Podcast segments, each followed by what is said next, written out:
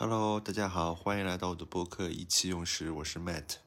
那今天我们重新回到科技圈，聊一聊苹果。呃，前天的 WWDC 也开了嘛，我那时候凌晨一点半突然反应过来啊，今天好像是有直播的，然后就去瞄了一眼，然后看到大概 CarPlay 结束以后，呃，到 M2 芯片的时候，我就觉得有点无聊，然后就睡了。不过事实证明，这一次的 WWDC 还是有一点干货的啊，至少发了一个 MacBook Air，看示意图应该是非常的薄啊。我又想起那个第一代 MacBook Air，呃，乔布斯拿着那个文件袋，呃，上来以后，然后从文件袋里面直接抽出了那个 Air，就一下子技惊全场。我想这次的 MacBook Air 应该是比这个可能更薄吧。加上它是一个无风扇的设计啊，用上了非常低功耗的 M2 芯片，我其实还是蛮想入一个的，就是可以随身携带着办公。但是这个价位确实有点贵了，要最低配可能将近也要一万块左右了。那对 WWDC 来说，它本质上其实还是一个偏软件的一个会议啊，基本上九月份的那一次苹果发布会主要是来发硬件的。所以在这样子一个发布会上，能有一个硬件产品发布，其实已经对粉丝来说已经是不错了。那这次软件层面的主要的两个更新，一个就是 iOS 十六，包括 iPhone 和 iPad，啊，还有一个就是最新的一个 CarPlay。那 iOS 十六的更新啊，从我们中国用户的角度来看啊，有些确实有点。并没有那么惊喜啊，甚至有一些功能还有点似曾相识。就比如它更新的那一个呃锁屏界面的一个自定义调整，包括一些可能地球的这种啊宇航壁纸，这跟小米它做的这个呃整个锁屏的这个设计啊，真的是有点啊很接近了。那甚至我个人啊使用小米，我感觉小米的可能做的比苹果还要精致一点。但是业界可能有一个共识啊，就是苹果抄袭不算抄。那整体的 iOS 十六其实没有太多可能让人觉得特别惊喜的功能。我觉得有两个特别惊喜的，可能一个就是啊，你可以直接从照片一个照片里面把你需要的部分啊自动的抠图抠下来。就比如说你照片里面有一个狗啊，你就可以直接把它。的背景删掉啊，把这个狗直接抠出来发到 iMessage 啊或者其他应用里面，就变成一个像小的 PNG 贴图一样。那还有一个就是原来啊照片中的文字是可以直接提取出来的，现在视频中的文字也可以直接提取出来。这两个功能我觉得实用性还是蛮高的啊。就至少当时苹果推出了这个照片可以直接提取文字的这个功能以后，我其实还是蛮常用这个功能的。那我也有看到有文章说啊，这两个功能可能是为了之后的一些 AR 混合现实的这种苹果眼镜做一个铺路，因为这两个功能其实都和你对整个景物的识别有关嘛。就比如，你可以设想以后你在看展览的时候戴上 AR 眼镜啊，你的这个所有的眼睛里的只有那个你看到的展物，其他的这种旁边的人啊啊都帮你消掉了啊，这样子你就可以专注在这个这个东西上啊，或者说你在路上的广告上看到了一个电话，对吧？你就直接可以啊通过眼镜识别到那个上面的这个电话这个图像上面的这个文字，直接拨打这个电话。我觉得这个说法不无道理啊。但我个人感觉，苹果眼镜的这个时间节点可能不会那么早吧。我们倒可以关注一下啊，这个可能一年之内，苹果还会推出一些什么软件上的功能，让我们畅想一下之后的苹果眼镜可能会有什么样子的一些功能。那 iPad OS 十六上面比较有意思的一个更新，可能就是多任务的一个界面，现在是可以在啊一个界面上显示一个大的你正在运行的窗口，然后旁边有一个 Tab 栏，然后上面可以显示你在后台的一些窗口的一些情况。那 iPad 对苹果来说最主要的更新肯定是集中在怎么提升 iPad 整个的生产力嘛，包括它可以作为啊 MacBook 的另外一个屏幕。通过无线或者有线的方式扩展出一个啊触摸屏啊，对 MacBook 来说，然后甚至可以在 iPad 跟 MacBook 上面传输文件。那对苹果来说，它更新的主旨永远是这个生产力的提升。但对大部分普通用户来说，可能还是逃不过这个买后爱奇艺这样一种情况。那我觉得整场发布会最有意思的，对我来说最有意思的一个环节还是 CarPlay 的那一个环节。虽然它整个介绍的篇幅没有那么长，时间大概也就十几分钟吧，但它里面展示了一个苹果预计在二零二三年下半年能够上的一整套呃很完整的一个 CarPlay 车机。那这套车机从原来只是一个中控屏幕的一个控制，延展到了仪表盘的控制。和我们说的车内的一些功能的控制，比如说打开车窗啊、调空调啊这些基础的一些车内情况的设置，那这个就意味着苹果需要 CarPlay 和车内的 CAN 接口啊，或者一些其他的一些接口能够获取交互。那这个就是比较底层的，需要跟汽车厂商一起合作去开发的。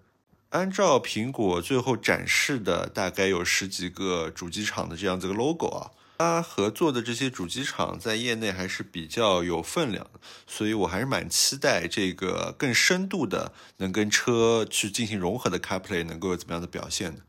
我个人其实对 CarPlay 一直是非常有好感的，就是在中国现在这样子一个汽车市场里面，其实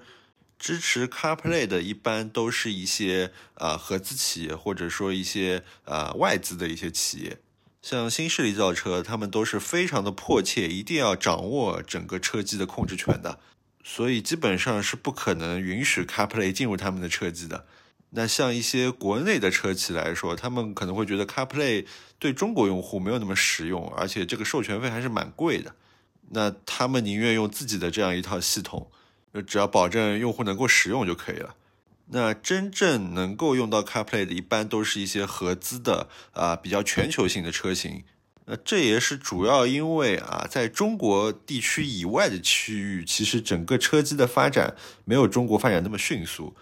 不像我们国内原来可能做手机系统的人，现在都开始转去做汽车车机了，啊，所以整个行业特别卷。那对国外的用户来说，CarPlay 其实是一个非常好的选择。就我们不从啊整个系统的这个深度来说，单纯从这个实用性来说，这种方便的、便捷的这种操作来说，我个人可能会把 CarPlay 跟特斯拉的车机放在第一梯队。那中国的新势力，我觉得大部分属于第二梯队，有一些其实啊不点名了，其实有点第三梯队的感觉。当然，这个其实跟啊手机行业是一样，为什么苹果的手机跟安卓手机相比啊，苹果就是。在使用体验上面可能更胜一筹，它根本的原因就是苹果的设计能力和它对用户交互的这种理解能力啊，实在是太强了。就这次 WWDC 发布会上那个 CarPlay 的界面一放出来，我就感觉哇，这不得不说啊，我们先撇开它的功能性来看啊，真的是这个 UI 设计能力太强了。就你看它的这个界面，你就是会觉得非常的舒服。就感觉所有东西好像就是恰好的出现在那边，你也知道你该做怎么样的操作啊，你能得到系统什么样的反馈。这当然一方面是源于苹果这种设计的积累啊，这种设计的这种 sense 真的是可能啊全球顶尖啊没有之一的这种。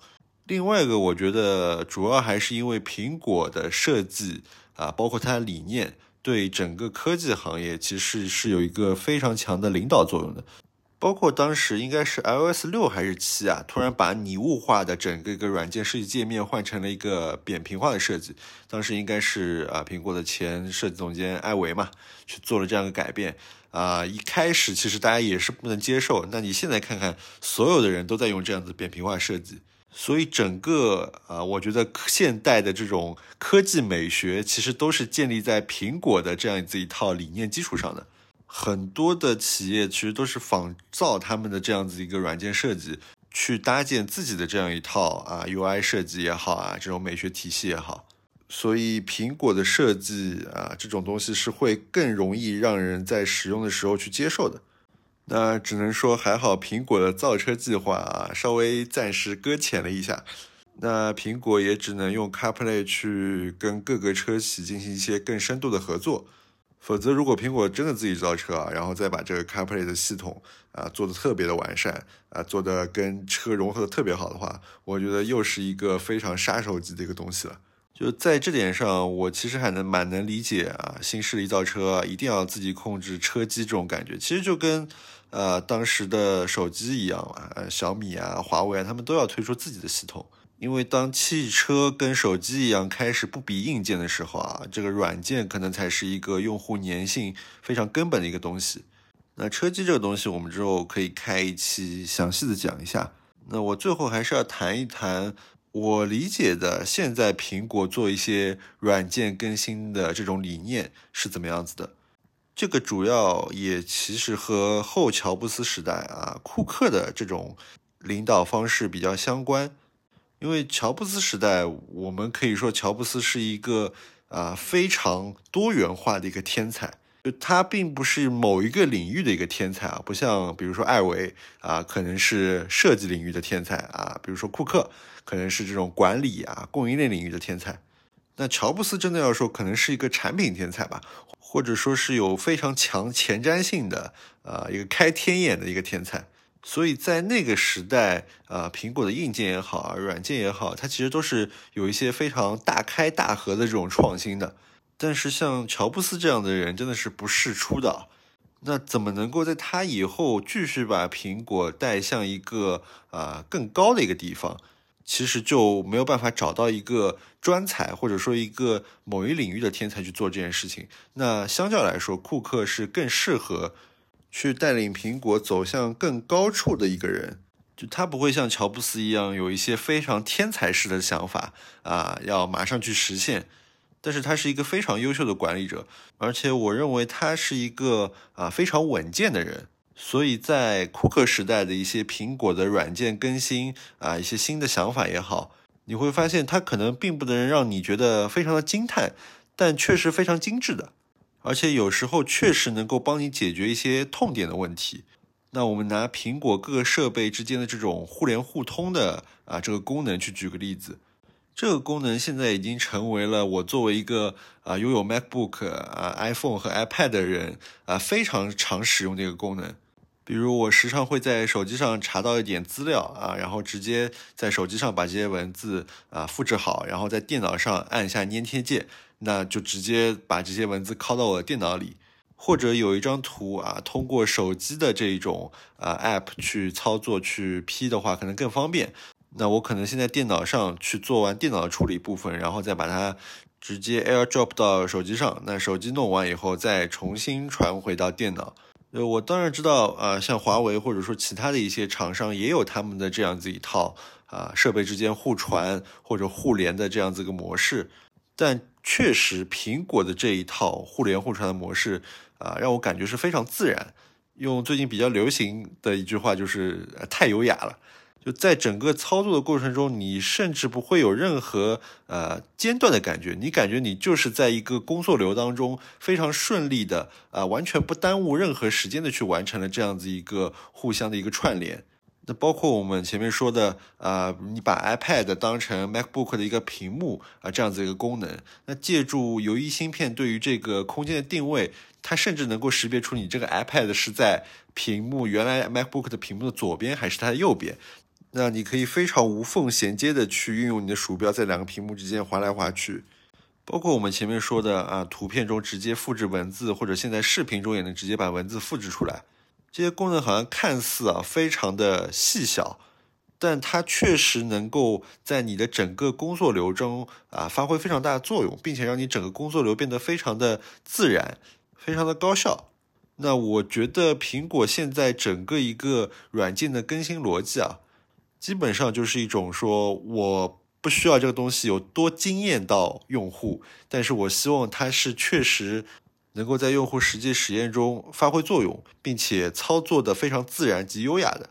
如果我们去量化比较的话，我觉得可以这样说：如果这个功能竞争对手已经有了啊，它做到了八十分，那我苹果如果要出同样的功能，我就要做到九十分。但如果这个功能竞争对手没有，那我做出来了。啊，但是我觉得，如果它没有达九十分的话，我先暂时不推出，直到它接近九十分了，我觉得才能推出这个市场。当然，这个只是一个我的一个感受啊，对于一些大部分苹果功能给我的这样感受，那我还是很耿耿于怀啊。iOS 系统这些 bug 越来越多了吧？可能外包给一些啊非本土的团队去做了。所以苹果的系统的这种完美程度也不像当年一个可能接近九十五分或者九十六分这样子一个状态了。那这个就是我对这次 WWDC 啊，苹果更新 iOS 十六，包括它的一个 CarPlay 的一个深度整合的方案啊这样子一个个人的感觉。那我觉得背后其实还有一个非常重要的基础，也就是苹果自研的这些芯片、这些硬件，其实是给了苹果公司有一个非常强的一个护城河，能够让他们在软件上做出这么多的一些自然和流畅的这种改变的。像 M1、M2 芯片，它整个在苹果 iPad 和啊 MacBook 上面的运用啊，让它这两个设备之间的这个生产力的互相的提升。软件层面的融合变得非常的可行以及丰富，那我们还是期待啊，看看苹果能不能在啊这个汽车领域啊，或者说它可能会在 AR 这种眼镜领域啊，做出什么让我们更惊喜的东西吧。